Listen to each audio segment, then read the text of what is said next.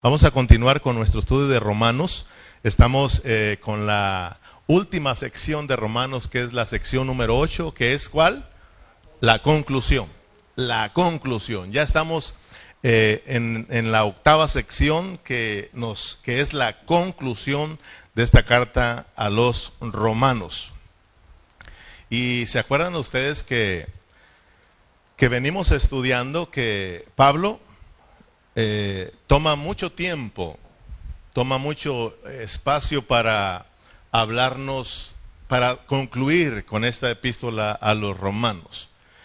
Y aprendimos el por qué el apóstol Pablo toma mucho tiempo. Él toma un capítulo y medio para a concluir la epístola a los romanos.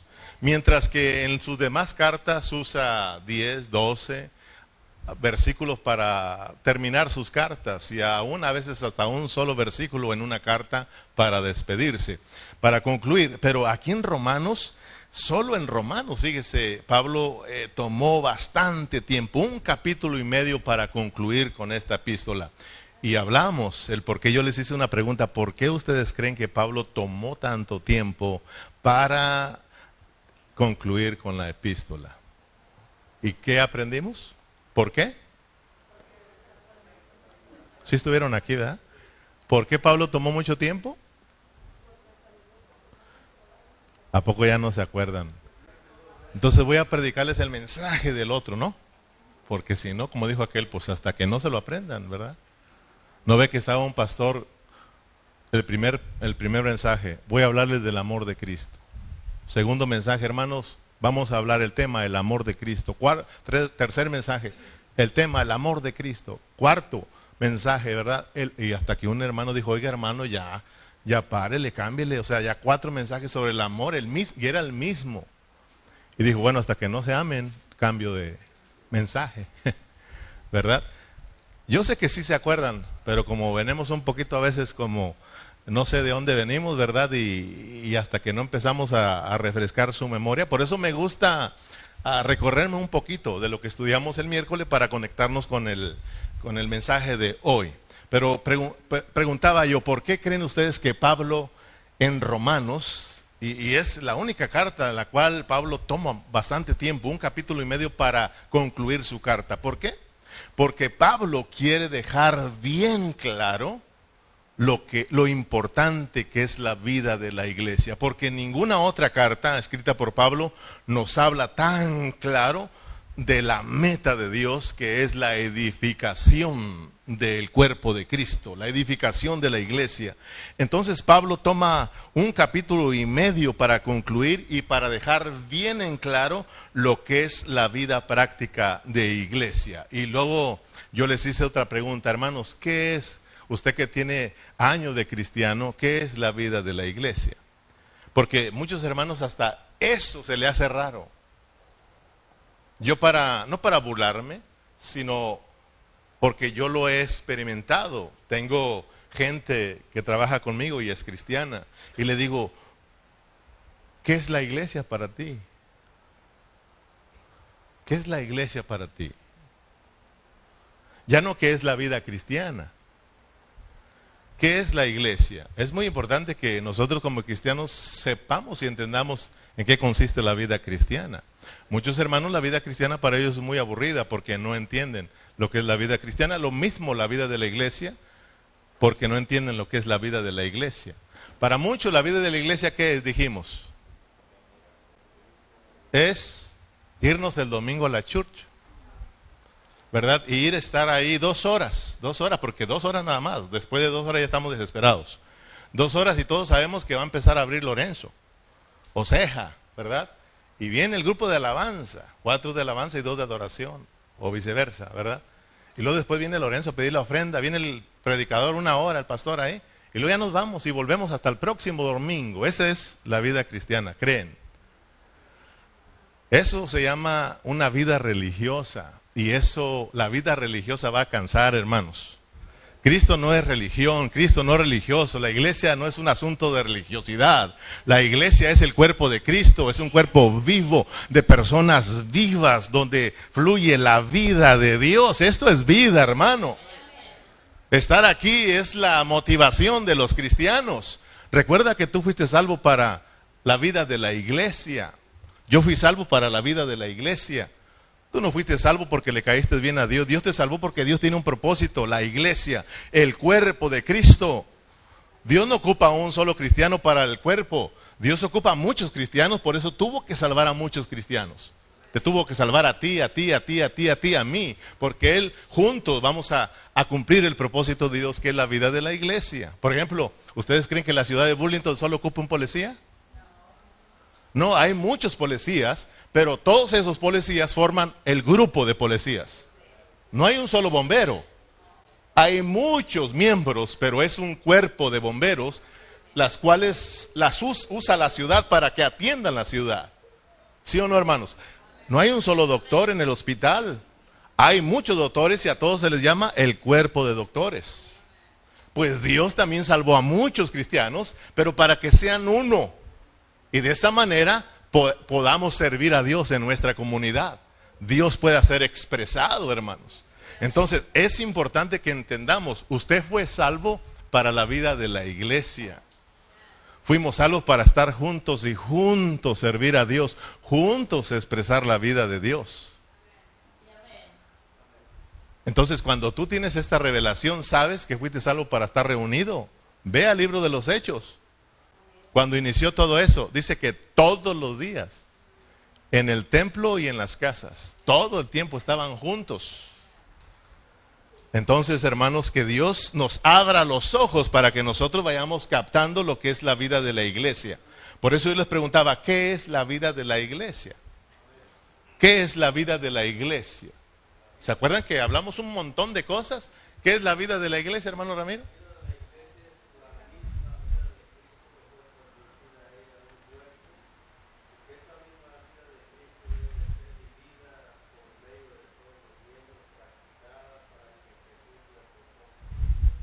Amén. Por eso si nos vamos hasta Romanos 8, de ahí nos dan.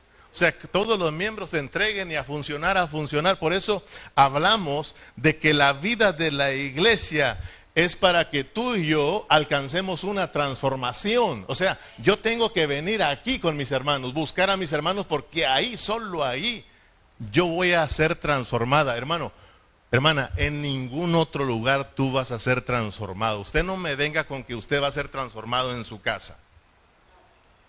Usted no me venga a decir que allá en su casa usted va a crecer espiritualmente, va a madurar. No, no, usted no se debe dejar engañar porque eso es lo que Satanás quiere que usted piense. Pero lo que Dios quiere que usted entienda es que necesita buscar la comunión con los hermanos porque solo aquí usted va a lograr la transformación, en ningún otro lugar. Por eso es importante la vida de la iglesia. La vida de la iglesia, hermano, es para que el amor de Dios sea expresado. Ahí vamos a expresar el amor con todos los hermanos. Vamos a aprender a amarnos. La vida de la iglesia es donde vamos a ser misericordiosos con nuestros hermanos, vamos a aprender a perdonar, vamos a aprender a servir a los demás. Servir a los demás es servir a Dios. Vamos a aprender, hermanos, a someternos el uno con el otro. Vamos a aprender la humildad de Cristo. Vamos a aprender a caminar y a vivir juntos como familia de Dios. Vamos a practicar, hermanos, una vida de gente victoriosa. Vamos nosotros a juntos a trabajar en nuestra comunidad, a servir al Señor en nuestra comunidad. Juntos vamos a expresar a Dios.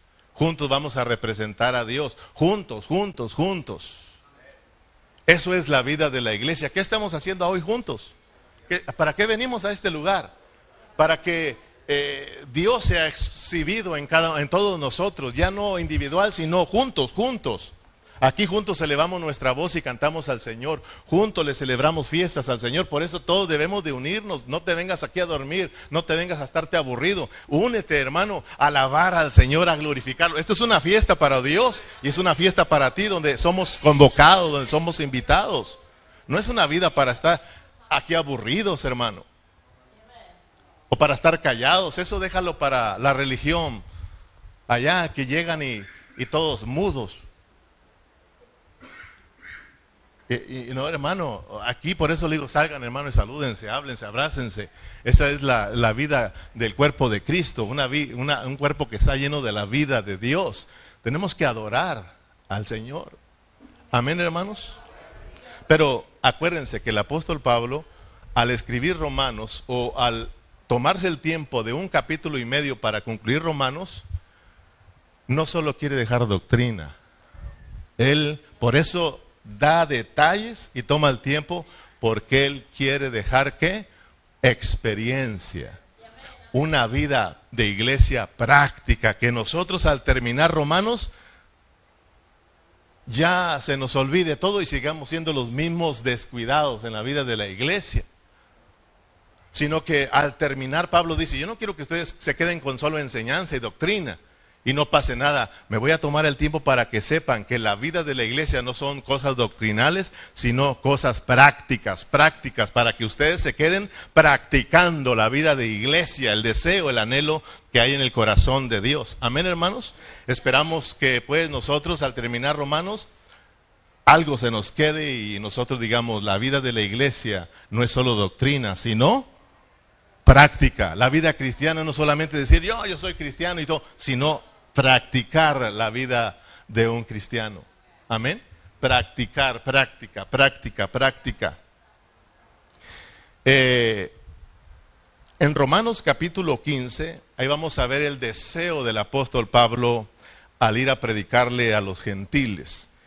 En el apóstol Pablo había un gran deseo y era, hermanos, no solo presentarle un montón de gente, sino que el deseo del apóstol Pablo era que todos los que habían sido salvos llegaran a ser uno en Cristo, llegaran a ser una ofrenda agradable a Dios, dice Pablo, transformada, santificada por el Espíritu Santo. Por eso en Romanos 15, 16, si vamos a a, la Biblia o si Berna nos la pone por, por aquí, en el proyector, ahorita lo leemos todos juntos para que miremos el deseo del apóstol Pablo que es el mismo deseo del Señor Jesucristo de Dios. Dice, para ser ministro de Jesucristo a los gentiles, ministrando el Evangelio de Dios, para que los gentiles les, sea les sean ofrenda agradable, santificada por el Espíritu Santo. Hablábamos en el estudio pasado que para muchos pastores su predicación es para atraer muchas gentes, pero no para que se cumpla el propósito de Dios, sino para sentirse los supreapóstoles, para sentirse eh, los pastores que tienen la iglesia más grande de la ciudad, para ser admirados, para ser reconocidos. Pero Pablo dice, yo no, no, aunque yo he llenado el Evangelio y mucha gente se ha convertido, este es mi anhelo, porque es el anhelo de Dios, que todos lleguen a ser una ofrenda lleguen a hacer esa ofrenda agradable a Dios, una, una ofrenda que es santificada. Y ustedes saben que la santificación nos lleva a dónde? A la transformación. Que, gente, cristianos que han sido transformados por el obrar del Espíritu Santo dentro de ellos y han llegado a experimentar la edificación, la vida de la iglesia. Y eso es lo que a Dios le agrada, hermanos. No vaya a creer que a Dios lo vamos a, a, caer de sorpresa cuando yo le diga, mira, hermano, mira Señor, aquí te traes un montón de gente. ¿Y, dónde está Cristo? ¿Dónde está la edificación? Está bien el material, pero no los edificaste. ¿Verdad? Señor, aquí te traigo tres peloncitos, pero bien edificados, amando la vida de la iglesia. Acuérdese que el que le trajo cinco, Dios le dijo, bien, buen, buen siervo y fiel. En lo poco me eres fiel, en lo mucho te pondré. Y luego vino el de dos, ¿verdad? El de tres y el de dos. Y no le dijo, bueno, tú tienes tres y tú tienes dos pues menos, no, no, hermano, las mismas palabras que el, que tenía cinco. Solo que el que tenía uno sí le dijo, tú eres un siervo malo, ¿verdad? Entonces, no fue un buen administrador. Entonces, mire el anhelo de Pablo y ese debe de ser el anhelo de nosotros. De que todos lleguemos a la edificación. Cristo ya está a las puertas. Y muy pocos pastores se están ocupando en edificar a los hermanos. Todavía seguimos queriendo atraer gente y no es malo, porque Dios va a seguir atrayendo gente. Pero debemos de saber que hay que edificarlos también. Material, porque si no hay material, no hay edificación. ¿Y de qué sirve tener el material ahí amontonado y sin edificar? Entonces tenemos doble responsabilidad. Tenemos que atraerlos y tenemos que llevarlos a la edificación, meterlos al edificio, porque vamos a darle cuentas al Señor. Amén. Entonces el anhelo de Pablo era el mismo anhelo que había en el corazón de Dios. Es el mismo anhelo que había en Cristo. Si ustedes recuerdan, cuando Cristo aquí estuvo en la tierra y traía a sus discípulos, ¿cuál era el anhelo de Cristo?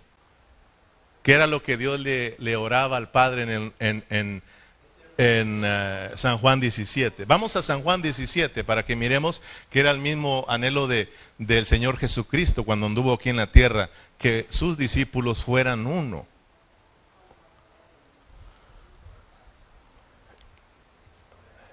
Acuérdense, no se olviden del tema. El tema es muy importante del que estamos desarrollando. Estamos desarrollando. ¿Cuál es el tema de hoy? ¿O no se los he dado?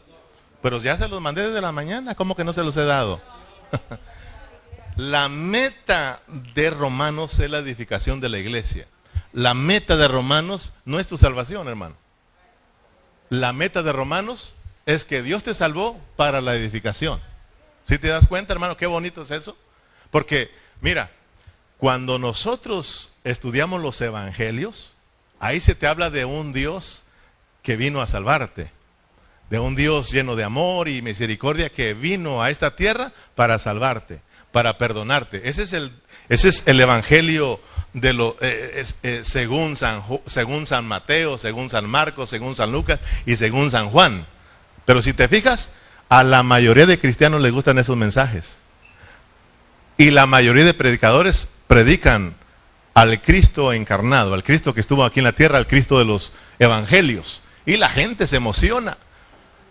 Pero, hermano, hablar del Evangelio de Dios en Romanos es otro asunto muy importante. ¿Me explico, hermano? Mire lo que Dios anhela. Mire lo que Dios anhela. Dice, eh, estamos en San Juan 19. Vamos a ir atrásito, Berna, al 19. Y luego de ahí nos vamos hasta el 21. Y por ellos yo me santifico. Está hablando el Señor Jesús. Por ellos yo me santifico. O sea que fíjate, fíjate lo importante que es para qué nos santificamos. No es para que tú seas muy espiritual, hermano.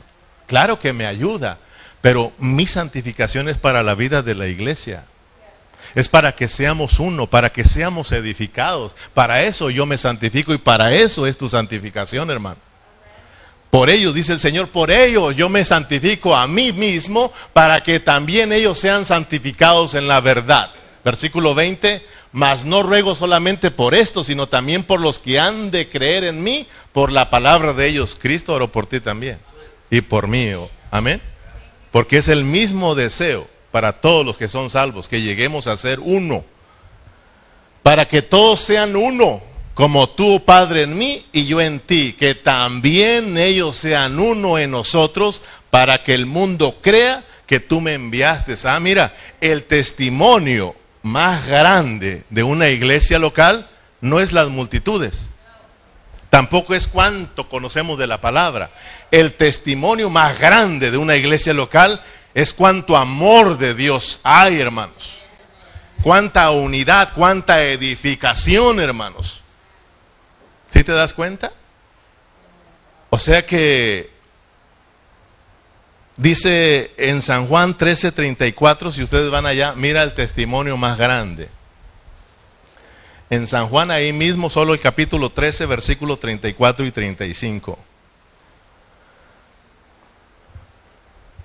Un mandamiento nuevo os doy, que os améis unos a otros, como yo también os he amado, como yo os he amado, que también os améis unos a otros. Versículo 35, en esto conocerán todos que soy mi discípulo si tuvieres amor los unos con los otros. ¿Sí te das cuenta, hermano?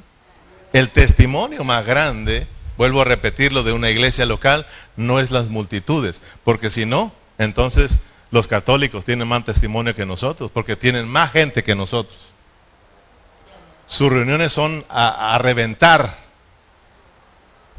Tampoco el testimonio más grande es cuánto conocemos de la palabra. El testimonio más grande es el amor. El amor, porque Pablo lo aclara. Pablo dice, ¿de qué sirve? ¿De qué sirve que hagamos esto, que hagamos otro, aún que demos nuestra propia vida si no tenemos amor? ¿De qué sirve? El amor entre nosotros, el amor entre los hermanos, eso es el testimonio, hermano, de una iglesia local. Entonces, por esto Pablo está tomando el tiempo en Romanos para dejarnos bien en claro lo importante que es la vida de la iglesia, pero no doctrinalmente, vuelvo a repetirlo, sino en una forma práctica, que tú y yo la practiquemos, que tú y yo la vivamos, hermanos. Amén. Ahora bien, ¿están listos para entrar en el tema? O sea, ya te refresqué un poquito de lo que hablamos. Ahora vamos a entrar en el tema, pero no te asustes, hombre. Yo sé que está caliente, pero no le hagas caso al calor, porque luego te duermes y te desesperas. Déjalo ahí, hermano. Deja que corra el sudor. Amén. Yo me vengo acá más, me siento, fíjate, mejor aquí. Una es porque ya está bien caliente. Otra es porque se quiere dormir alguien y como me le puedo acercar y decirle no te duermas, no te duermas. Más cerquita, ¿verdad? Llega uno y ahí está uno. Pero bueno, este, en todos modos es mejor estar dormido aquí y no estar dormido en casa. Aquí Dios nos despierta, ¿verdad? Gloria al Señor. Entremos a Romanos capítulo 16, versículo 1. Voy a hacerlo Voy a hacerlo en una forma resumida todo lo que traigo acá para no tomar mucho tiempo porque ya llevamos ahorita 15 o 18 minutos, así de que solamente tengo otros 20 o 25 minutos. Vamos a darle, hermanos, en Romanos 16, 1. Quiero que pongamos atención aquí, ¿ok? Dice, os recomiendo además a nuestra hermana Febe, la cual es diaconisa de la iglesia en Sencrea que la recibáis en el Señor como digno de los santos y que la ayudéis en cualquier cosa en que necesite de vosotros, porque ella ha ayudado a muchos y a mí mismo. Versículo 3, saluda a Priscila y a Aquila, mis colaboradores en Cristo Jesús. Versículo 4, que expusieron su vida por mí y a, a los cuales no solo yo doy gracias, sino también todas las iglesias de los gentiles. Saludad también a la iglesia de su casa. Saludad a, Epeneto, amado mío, que es el primer fruto de aquella para Cristo. Saludad a María, la cual ha trabajado mucho entre vosotros. Yo estoy estudiando el capítulo 16, cómo me animaba el Señor. Porque yo en un principio estaba medio aguitado por el nombre Cayetano, ¿verdad? Y al leer Romanos 16, panfleto y aquileto, y, o sea, digo, no, hombre, mi nombre es de artista. ¿verdad? Mire, como le decía en el estudio pasado, muchos predicadores, muchos predicadores, mire, la mayoría cuando toca Romanos, y usted mismo averigüe para que vea que no le miento, vaya al internet y busque predicaciones de Romanos y va a encontrar muchas predicaciones desde el capítulo 1 hasta el capítulo 8. Muchas, muchas muy poquitos predicadores van a, predicar después del capítulo 8. Algunos que son más aventados y atrevidos y que Dios les ha revelado, entonces ellos van a predicar también del capítulo 8 hasta el capítulo 12. Pero ya de ahí, muy poquitos predican del capítulo 9, 10 hasta el capítulo 16. Ya no se diga si usted busca en la internet predicaciones del capítulo 16 de Romanos. Muy poquitos porque ahí hay que ser más atrevidos para estudiar todo y predicar todo el libro de Romanos, y más cuando llegamos al capítulo 16. Porque alguien dice, ¿para qué tocar el capítulo 16? Puros saludos. Pues ¿qué, ¿qué, vamos a aprender? Simplemente cerremos Romanos.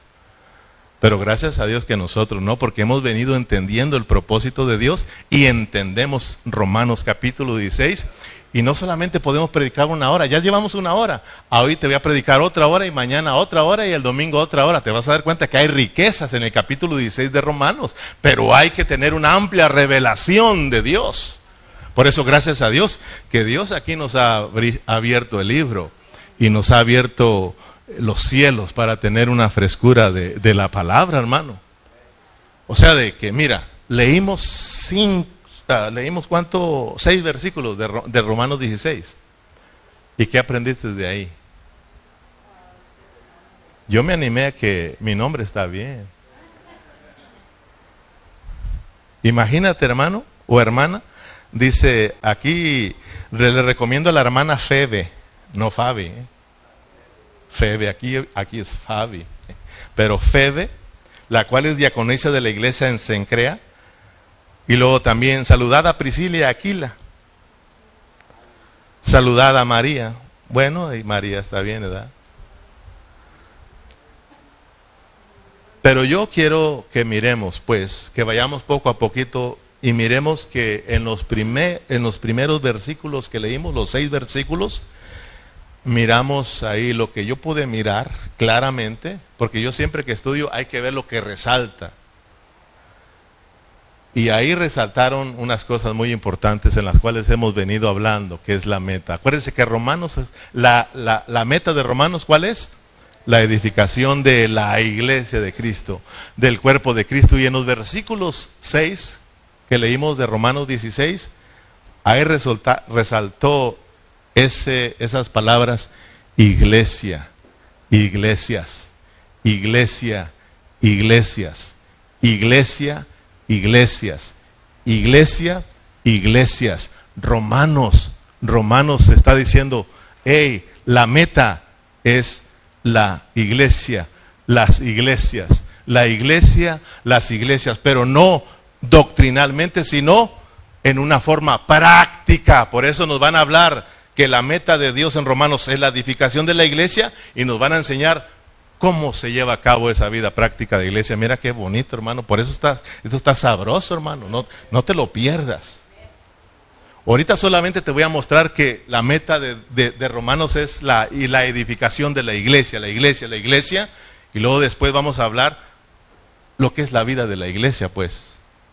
Para que sepas tú a qué vas a la iglesia, hermano. Porque a veces, ¿a dónde vas? A la iglesia. Y luego vas a dormir creyendo que eso es la vida de la iglesia, hermano. ¿A dónde vas? Es que tenemos servicio ahora y ni un papel quieres juntar. Ni quieres saludar a los hermanos, quieres que ellos te saluden. Quieres que ellos te sirvan, te atiendan. Y luego decimos, ¿a dónde vas? Es que tenemos servicio hoy. Oyes, pues si tienes servicio, ¿vas a qué? Ah, pues vamos a entender pues lo que es la vida de la iglesia. Tú vienes a servir aquí. ¿Servir a quién? Servir a Dios. ¿Y servir a Dios a quién? A, a los hermanos. Amén, hermanos. Entonces, miremos pues en el versículo 1. Quiero que miren que ahí habla, ahí se menciona la iglesia. Amén. Versículo 1. Os recomiendo además a nuestra hermana Febe, la cual es diaconisa, diga conmigo, de la iglesia en Sencrea. Iglesia. La meta de Romanos es la iglesia. La iglesia, no nosotros, la iglesia. Claro que está compuesta de todos nosotros. En el versículo 4 vuelve a mencionarse la iglesia, pero ahora, eh, ahora las iglesias, ¿verdad? Versículo 4 dice que expusieron su vida por mí, a los cuales no solo yo doy gracias, sino también todas las iglesias de los gentiles. Versículo 5, saludad también a la iglesia de su casa. Ahora, iglesia, iglesias. Iglesia, iglesias, porque todos sabemos que hay solo una iglesia. Solo hay una iglesia en el universo. Solo hay una iglesia en el mundo. ¿Cuál es la iglesia? La iglesia que Cristo compró con su sangre preciosa. Cristo no compró dos, tres o cuatro iglesias. Cristo compró, Cristo murió y derramó su sangre por solo una iglesia. Pero esa iglesia se llama la iglesia universal, la iglesia que está en el, en el mundo entero. Esa es la única iglesia que, existe, la de Dios. Pero ¿cómo se mira esa iglesia? ¿O cómo yo voy a llegar a ser miembro de esa iglesia única? ¿Cómo? A través de una iglesia local. Todas las iglesias locales formamos la única iglesia. Por eso, hermano, por eso es de que al final, al final de la Biblia, Todas las iglesias locales llegan a ser una ciudad, la ciudad santa, la nueva Jerusalén. Oh, hermano, cuando lleguemos allá, sorpresas que van a ver, porque allá vas a andar buscando los pentes. ¿Dónde están los? Yo soy de los pentes. Y dice Dios, ¿qué andas haciendo? Se acabó, muchacho. Eso era de ustedes. Aquí Se llama la Nueva Jerusalén. pero los apostólicos, paz de Cristo, paz de Cristo, paz de Cristo, ¿verdad? No me estoy burlando, pero hermano, no creamos que eso va a estar allá. Eso está aquí porque el hombre se ha dejado engañar. Eso se llama denominaciones y Dios está en contra de las denominaciones. ¿Por qué está en contra de las denominaciones? Porque esa nos, nos divide. Hermano, yo soy apostólico. Ustedes son pentecostales. Hermano, yo soy pentecostal, usted es bautista. ¿Verdad? Lo que hace. Y nos separa.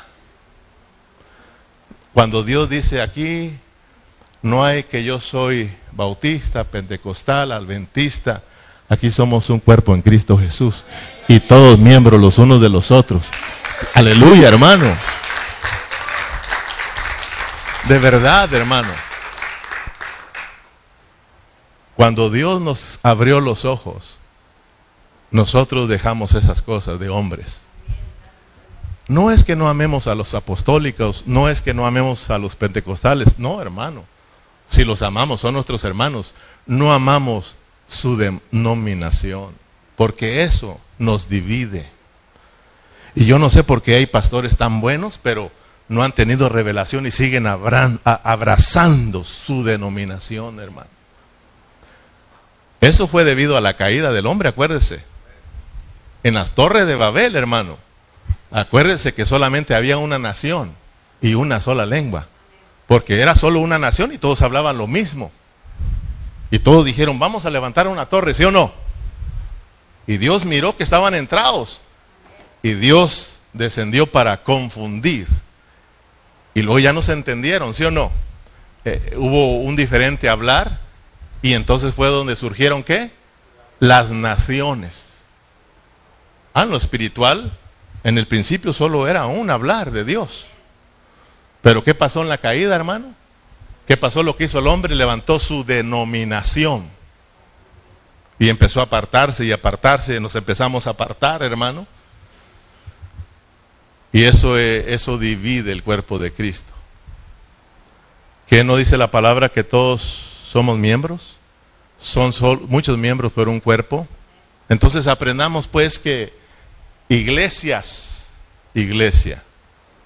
Amén hay una iglesia, pero se compone de qué? De las iglesias locales. ¿Tú quieres formar parte de, esa iglesia local? Tú tienes que tener una iglesia local. Gracias a Dios que tú tienes una iglesia local y formas parte de la iglesia universal. Amén, hermanos. Pero para que vean lo importante que es la vida de la, la, vida de la iglesia, tu iglesia local. Lo importante es que es tu localidad donde tú te reúnes, hermano. Ahí significa que tú estás en la iglesia de Cristo. Si tú no estás acá, hermano, entonces no sé de dónde seas. Tenemos nosotros que ir mirando lo importante que es la vida de la iglesia. Miramos pues que cuántas veces se menciona iglesias e iglesia. ¿Cuántas veces?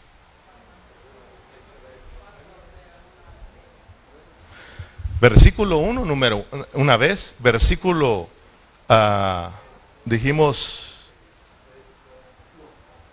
versículo 4, 2, versículo 5, 3, versículo, ah, vamos al versículo 16. Ahí miramos tres veces, ¿verdad? Esto, esto, estuvieron bien. Pero miremos que sigue esto. Vamos a brincarnos hasta el versículo 16, para que mire que vuelve a repetirlo otra vez.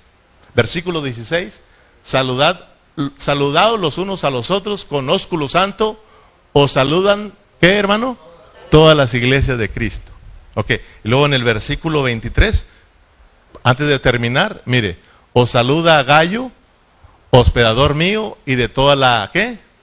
La iglesia. Entonces, en todo el capítulo 16 de Romanos, ¿cuántas veces se menciona iglesia, iglesias? ¿Cuántas veces? Cinco. ¿Ok? ¿Estamos de acuerdo? Cinco veces. Entonces, es suficiente para entender lo que Pablo quiere, eh, quiere dejarnos, eh, eh, quiere enseñarnos con tanto saludo, ¿verdad? Y luego menciona las iglesias, iglesia. Y luego, no solo eso, sino que también menciona, y en breve, Satanás será puesto por debajo de los pies. ¿De quién? De la iglesia, la cual es Cristo, hermano. Amén. Porque en Romanos hay dos, hay dos metas. Ya viéndolo así, en Romanos hay dos metas. Número uno, la edificación de la iglesia. Y número dos, que Satanás sea subyugado. Ese es el deseo de Dios. La iglesia donde Él es expresado y representado. Amén, hermanos. Expresamos a Dios y por el otro lado representamos a Dios, o sea, subyugando a los enemigos de Dios. ¿Por qué? ¿Verdad que no, no hay tanto brinco y te reprendo y te ato con alambre y fuera y ahora la una, la dos? ¿Verdad que no se ocupa hacer tanto escándalo? Solo vive la vida de la iglesia. Solo vive la vida de Cristo. Porque viviendo la vida de la, la iglesia y viviendo a Cristo son cosas celestiales. Son cosas muy elevadas. Satanás no está en los cielos, Satanás está en los aires. Cuando vivimos una vida celestial, Satanás ¿dónde queda?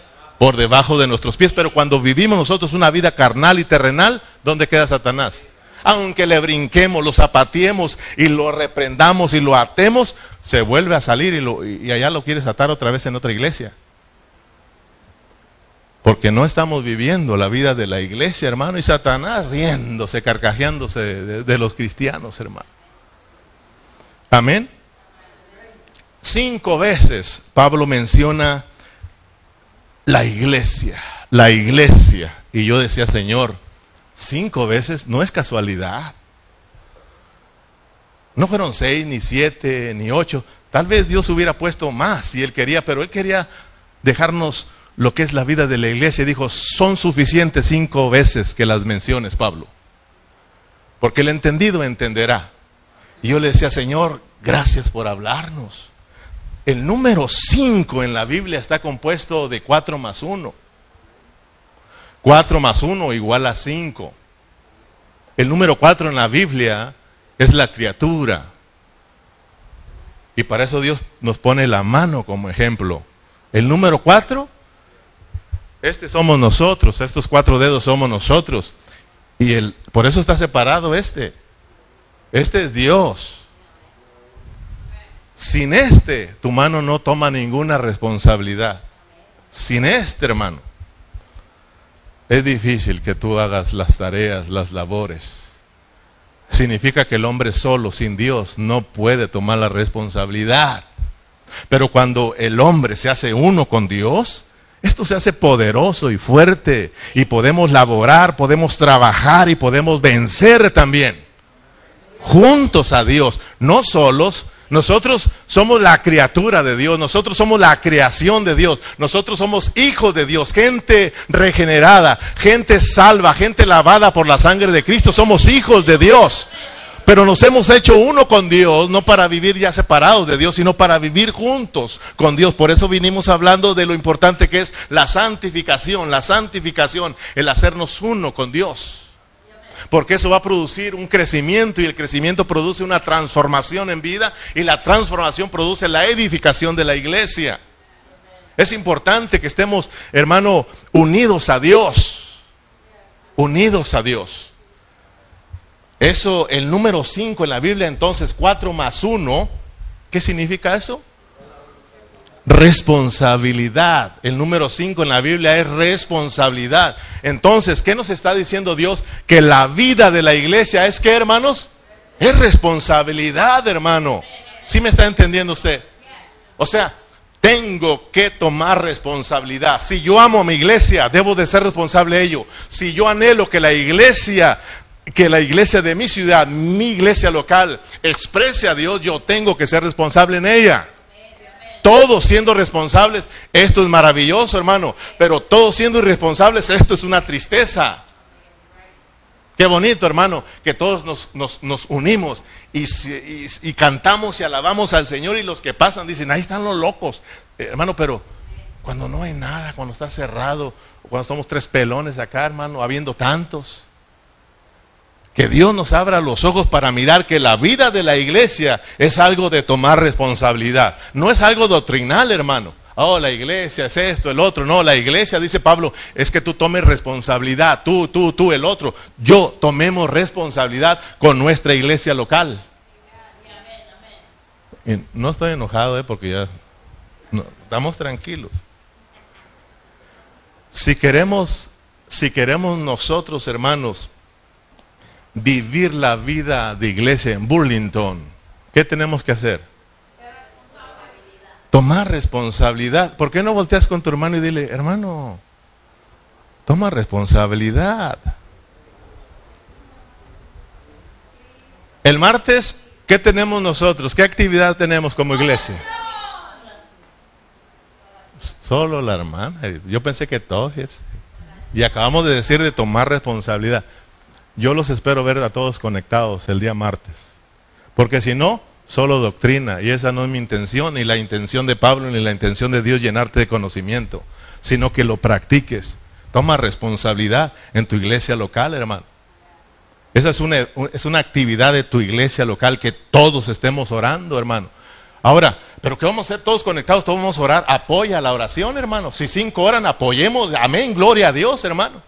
Y otro día te toca a ti, hermano. Porque si no, entonces haríamos una vigilia. Pero solamente damos una hora, hermano. Si yo los miro a todos conectados, pues apoyemos y solamente uno, dos, oren tres, porque tengo tres que oran una hora fácil, hermano. Una vez estaba el Sega solo y una hora se aventó orando porque tenía que salir de las, de las 7 a las 8. Oh, su esposa le ayudó, media hora cada uno, porque ni el pastor tuvo. Pero ahí estaban ellos, siempre, siempre. Ya tenemos desde que empezó la pandemia, ya ha estado el remanente, el remanente fiel. Gloria a Dios, hermano. Porque han sido qué? Han sido qué? Responsables. Y ahí está la vida de la iglesia, hermano. Pero ¿qué pasó con los irresponsables? Y se lo digo con todo el amor. Si nosotros queremos que en Burlington realmente se vea la vida práctica de la iglesia, diga conmigo, tengo que tomar responsabilidad. Cada uno de nosotros tenemos que ser responsables. Si yo quiero que Dios sea expresado en la ciudad de Burlington, tengo que tomar responsabilidad. Hablemos de Dios. Hablemos de Dios para que Él sea expresado, hermano. Dios nos puso aquí en Burlington para que lo expresemos y también lo representemos, hermano.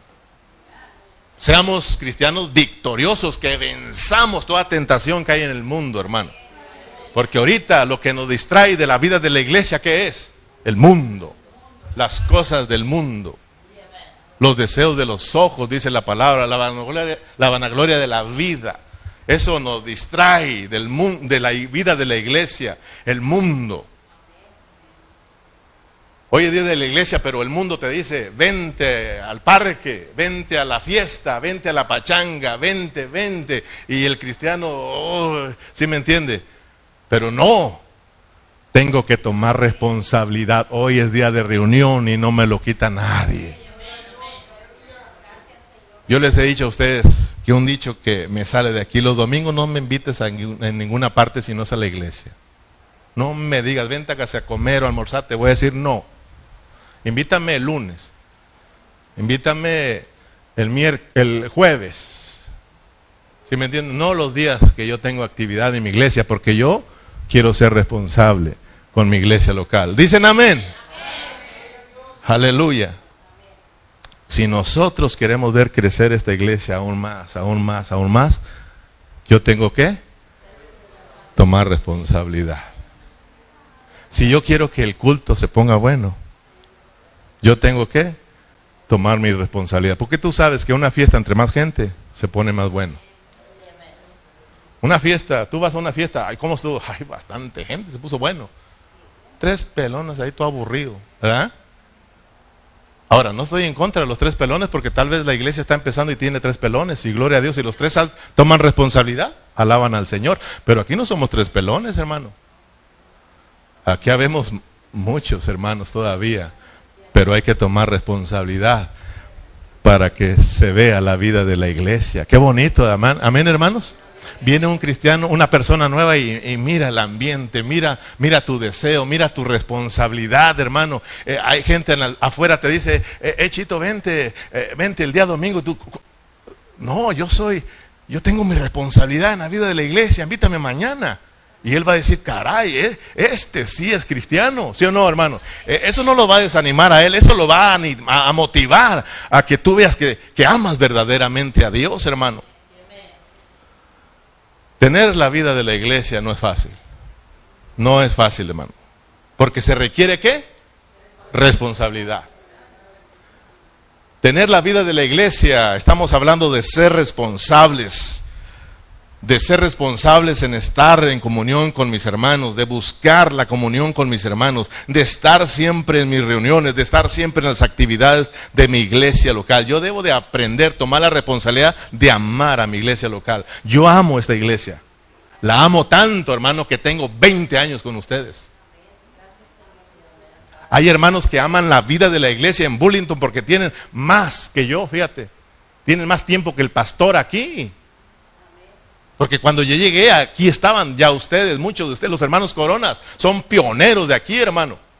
Gloria a Dios. ¿Cuántos años tienen aquí, hermanos? Ya tienen bastantes. Si yo tengo 20, tienen más porque ya los encontré ustedes aquí. Algunos, tristemente, después de tantos años se fueron, hermano. Qué triste eso, hermano. Qué bonito es ver, hermanos, que aquí nacieron y aquí se murieron, hermanos. Que Dios nos ayude, hermano, a mirar lo importante que es la iglesia. Mira, para un pastor, ¿sabes qué es lo que más le entristece? ¿Qué crees lo que qué crees es lo que más le preocupa al pastor? ¿Te acuerdas que Pablo en una ocasión dijo mis preocupaciones mayores? ¿Cuáles dijo Pablo que eran? Las iglesias de Cristo. Mira, ¿sabes cuál es la preocupación más grande de tu pastor? ¿Sabes qué es lo que le preocupa y a veces lo haces llorar?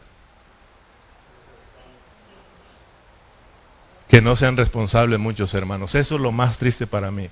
Que hermanos tienen aquí con nosotros 20 años y yo les pregunte qué es la vida de la iglesia y no sepan nada, hermano. ¿Cuál es el propósito de Dios? No sepan nada.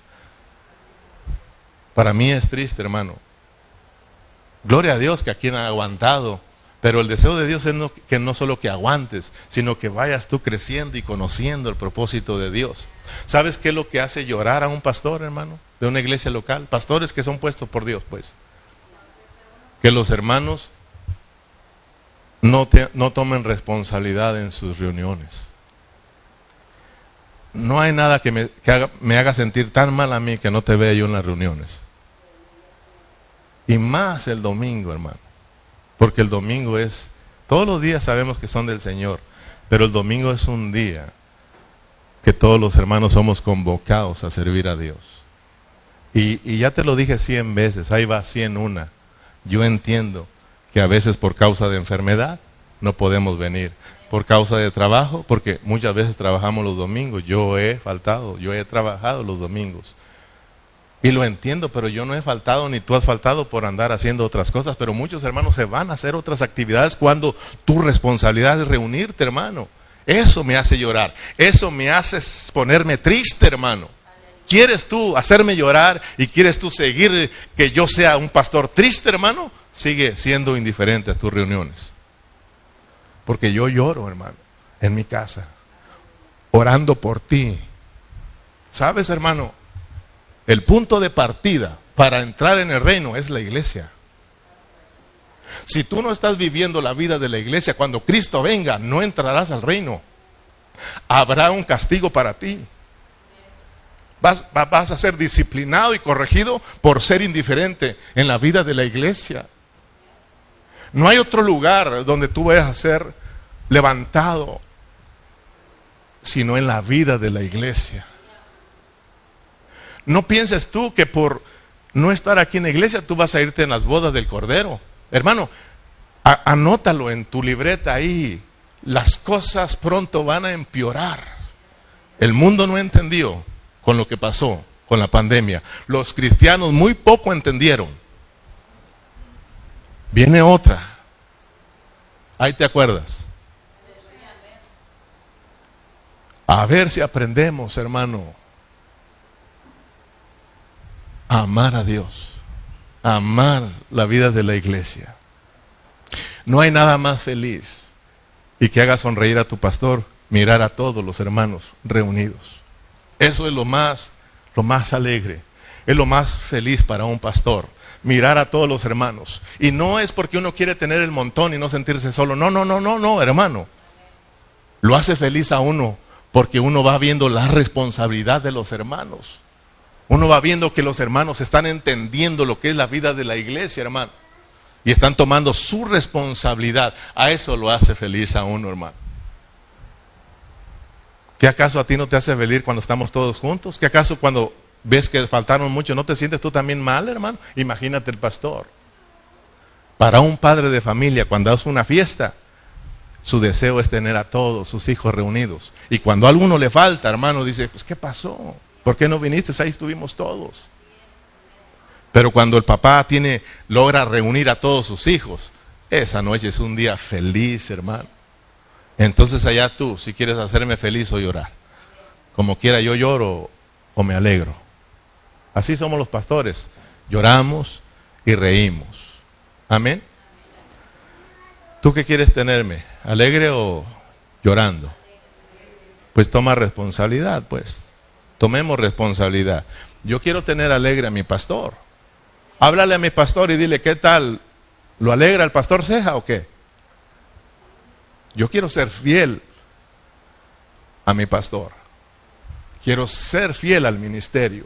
Por eso tomo mi responsabilidad, hablando lo mismo que habla el pastor, que habla mi pastor, enseñando lo mismo que habla mi pastor, estando sometido a mi pastor. Amén, hermanos. Romanos 16, 20 para cerrar.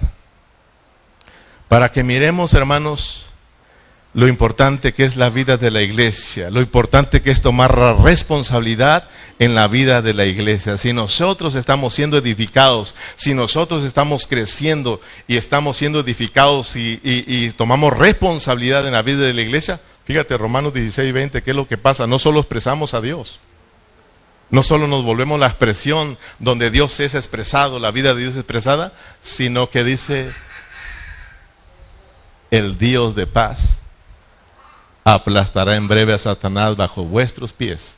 La gracia de nuestro Señor Jesucristo sea con vosotros. Si te das cuenta, que sea la gracia, que sea la gracia de Dios en nosotros, que sea la vida, que sea Cristo como la gracia operando, operando en cada uno de nosotros, llevándonos a ser responsables y no tenemos que hacer tanta grita. Satanás dice, yo no tengo lugar en este lugar. Aquí está la vida de la iglesia, no quepo aquí. Así de sencillo. No, no ve que dice Dios, sométanse a Dios, resistir al diablo y él se va. Pero sométanse a Dios.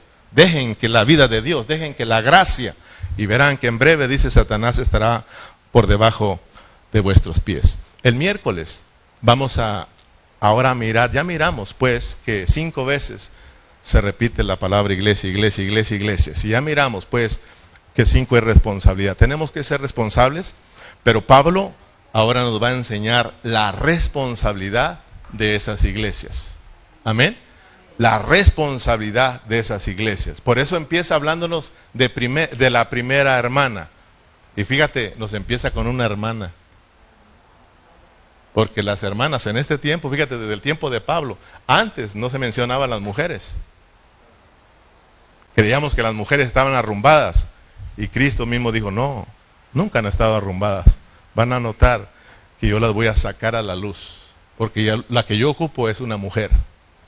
Y mire, qué bendición de las mujeres aquí, hermano. Porque yo tengo muchas Febes y Fabis, ¿verdad?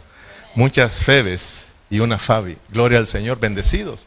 ¿Por qué Pablo empieza ahí hablando de la primera mención de la iglesia y nos presenta a una hermana? Febe, ¿qué era Febe? Diaconisa. ¿Y qué es una diaconisa?